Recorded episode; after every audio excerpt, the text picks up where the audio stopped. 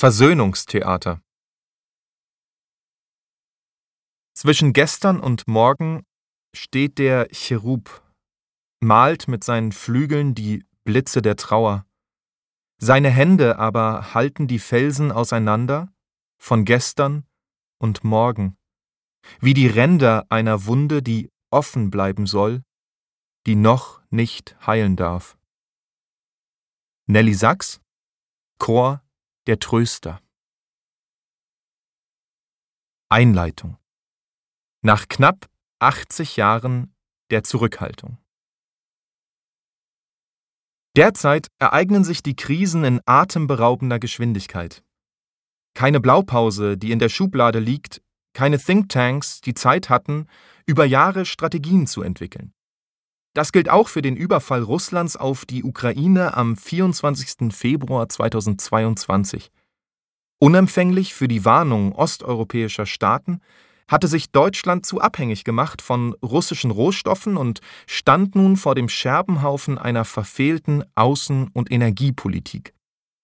Ob aus Gier, falschem Kalkül oder einem Mangel an projektiven Fähigkeiten, Plötzlich war der Bundestag mit einer weiteren Krise konfrontiert, auf die dringend eine Antwort gefunden werden musste, die Bundeskanzler Olaf Scholz wenige Tage darauf als Zeitenwende aus den hochgekrempelten Ärmeln schüttelte.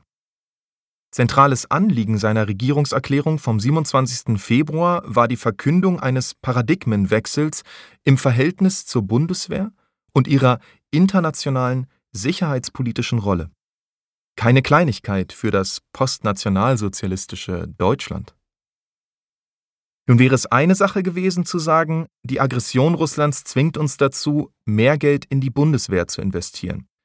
Etwas völlig anderes ist es, das alles als Paradigmenwechsel zu bezeichnen, zu dem sich fast alle im Bundestag vertretenen Fraktionen begeistert zu Standing Ovations erheben.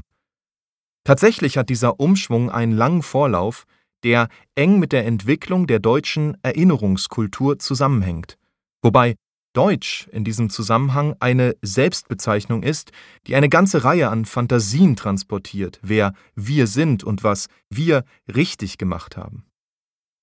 Ein Hinweis darauf lieferte SPD-Generalsekretär Lars Klingbeil, als er drei Monate nach Scholz Rede beim SPD-Parteitag am 21. Juni verkündete, nach knapp 80 Jahren der Zurückhaltung sei es wieder an der Zeit, dass Deutschland international seinen Führungsanspruch einlöse.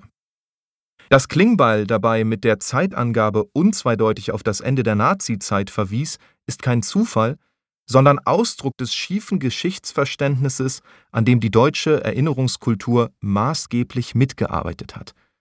Und Scholz Zeitenwende-Rede markierte einen weiteren Höhepunkt einer neuen Phase der Erinnerungskultur, die ich als Versöhnungstheater bezeichnen möchte